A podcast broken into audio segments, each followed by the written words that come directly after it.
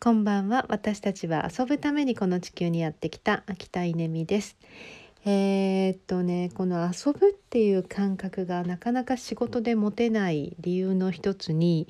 えー、上下関係ってあると思うんですよね。この上司である部下であるとかうんとお客さんである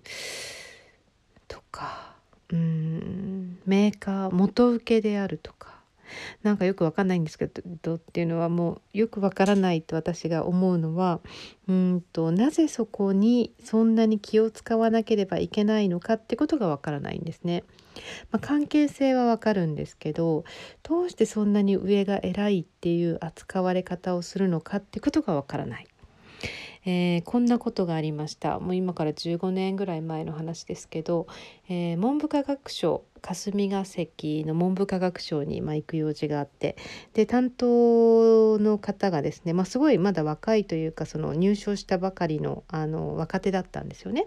で話していていやこの人現場分かってないなって私が思って「あのー」って言って「何月何日の午前中って空いてます?」っていうふうに聞いたら「はい」っていうので「じゃあ何時何分にどこどこの駅に来てください」って、えー、私その日あのほにゃらら学校にあの行ってねでドリームアップの授業をするんですけど「一回現場見ませんか?」っていうふうに誘ったらそしたら「あのあ分かりました行ってみたいです」っていうことになって行くことになったんです。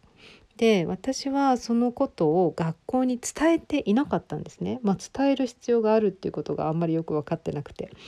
でその人を連れて行ったんですでそしたら校長室に通されたので「えー、彼はですね」って言って彼の紹介をしたんですよね。そしたらもう蜂の巣をつつくってこういうこと言うんだっていうぐらい学校が大変なことになったんですよ。なんかあの後から聞くところによるとですね、えー、文科省の役人が行く時にはなんか玄関までだどの先生がお出迎えに出るとか、えー、お昼ご飯をどうするとか好き嫌いがあるとかないとかなんかそういうことまで事前にヒアリングして迎えるなんならリハーサルするみたいなこと言われて「へえ」みたいな「なんだそれ」っていう。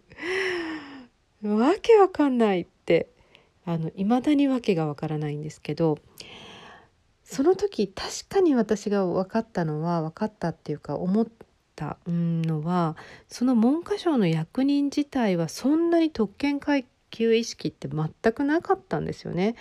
あんた分かってないねって言ったら「はいまだあの分かってないです」って言ったし「来れる?」って言ったら「行きたいです」って言ったしうんと彼自身は自分は偉いとは全く思ってないんですよね。なんだけど現場がそういう扱いをしちゃうんですよね。そこで上下関係っていうのが、まあ、目に見えない上下関係っていうのかななんか変な感じっていうのが育っていくんだなと思って。いやそんなことしているとですねだんだんとあの会社が楽しくなくなる、うん、お互いにどっちもっていうことが、まあ、起こるんだよねっていうことを、まあ、思い出すようなことがありました。という話です。